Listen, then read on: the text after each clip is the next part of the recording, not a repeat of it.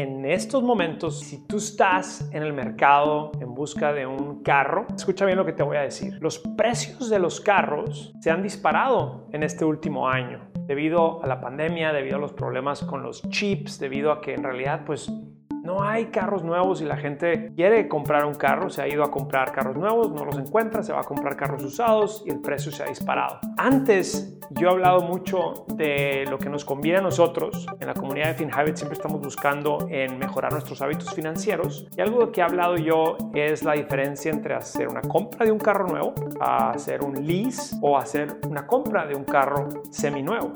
Yo no soy de los que están a favor de arrendar un automóvil nuevo, pero en este momento un lease podría ser una gran oportunidad ya que el costo del lease es más barato hoy en día que lo que era en el pasado.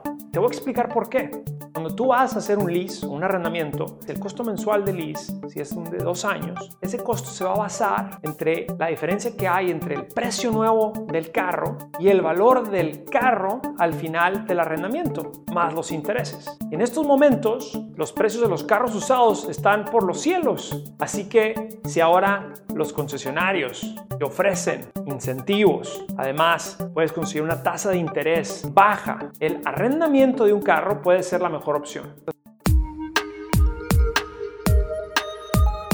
FinHabits presenta Hábitos Financieros. Los saludo desde aquí desde Nueva York. Soy Carlos García, el presidente de FinHabits, la app financiera número uno en español que te ayuda a ti y a todos en tu familia a mejorar los hábitos financieros. Descarga la app de FinHabits si no lo has hecho. Descarga la app y empieza a invertir en la bolsa de valores. Lo puedes hacer a través de la app. Eh, busca FinHabits en las tiendas de Google Play o en la tienda de Apple. También recuerda que estamos aquí cada semana con temas nuevos. Si tú estás buscando en el mercado un carro nuevo, yo hoy en día te sugiero que, que, consideres muy bien el arrendamiento o hacer un lease, porque yo creo que vas a pagar menos en base a que la depreciación esperada de un carro hoy en día es menor. Y te lo voy a explicar. Veamos un ejemplo sencillo. Y ojo, esto es solo un ejemplo para ilustrar mi punto, ¿no? Eh, asumamos que tú quieres comprar un Toyota Camry, ¿no? Este es el carro que quieres comprar. Y asumamos que este Toyota Camry, el costo nuevo del Toyota es de 30 mil dólares. Antes, este carro, el Toyota Camry, tenía una depreciación en dos años de uso de 10 mil dólares. Si el contrato de arrendamiento de dos años se basa en el costo de la depreciación. Estamos viendo que solamente estamos basándolo en este costo de la depreciación.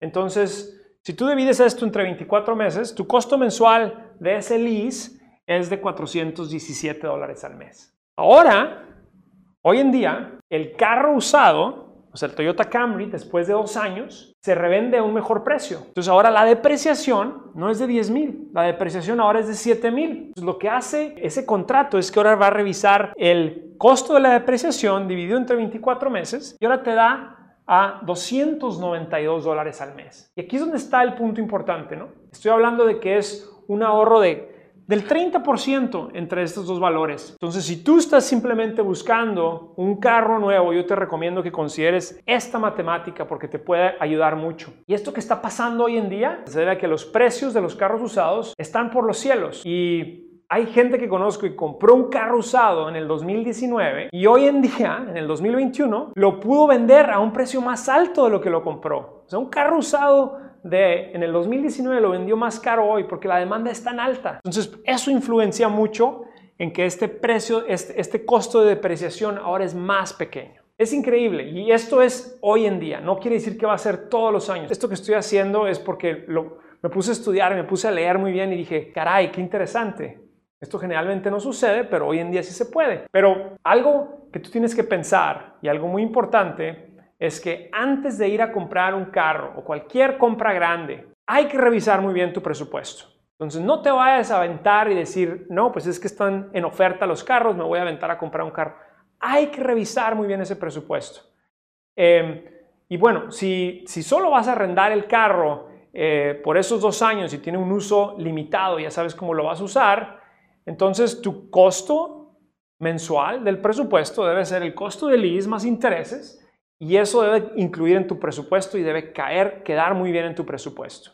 Ahora, si tú quieres comprar este carro después de que termine ese arrendamiento, entonces tienes que pensar al revés. Tienes que considerar que como no se depreció tanto, ahora el concesionario te lo va a vender a un precio más alto, que puede ser hasta de un 30 o un 40% más de lo que antes eh, tú podías eh, pagar.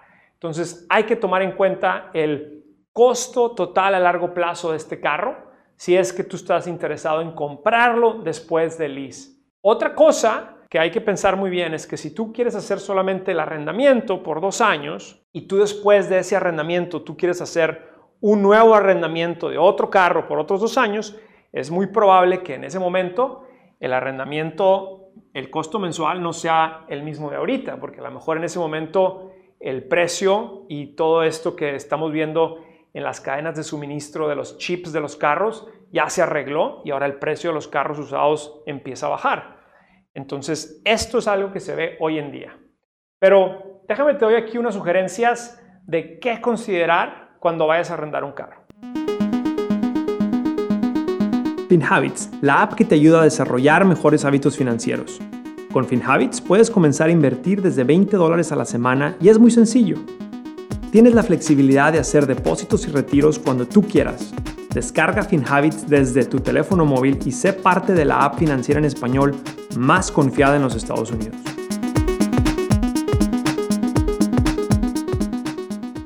Déjame te doy aquí unas sugerencias de qué considerar cuando vayas a arrendar un carro.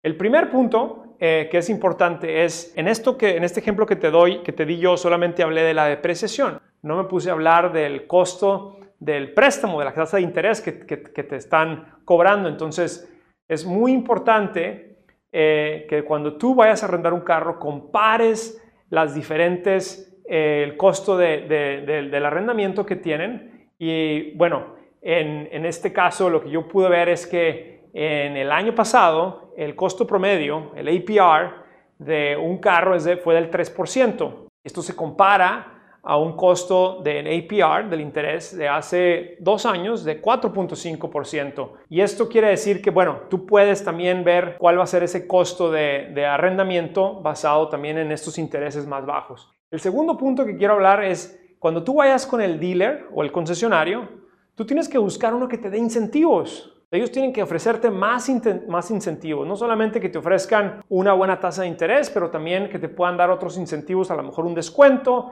en el pago inicial o a lo mejor eh, más kilometraje o más millaje en el servicio o ciertas cosas que hacen eh, el contrato pues más agradable para ti. Otra cosa, hay que leer súper bien las letras pequeñas. Hay que leer muy muy bien las letras pequeñas del arrendamiento. Entonces tómate tu tiempo para hacer todas las preguntas que puedas o que quieras hacer, porque las letras pequeñas son las más importantes. Por ejemplo, si tú sabes que tú vas a superar eh, las millas o los kilómetros que manejas, entonces hay que entender, hay que calcular muy bien cuál es el costo adicional de estas millas. Porque eso te puede hacer, eso puede tener un impacto muy, muy grande en el costo. Entonces hay que entender muy bien cuál es la mejor opción para ti. Y también otra cosa que es importante, hay que entender pues cuál es el, costo de cancelar este contrato en caso de que no lo puedas pagar. Ah, muy, muy claramente tienes que leer todas las letras pequeñas y entender bien cuáles son las diferentes opciones que te está dando el, concesionario.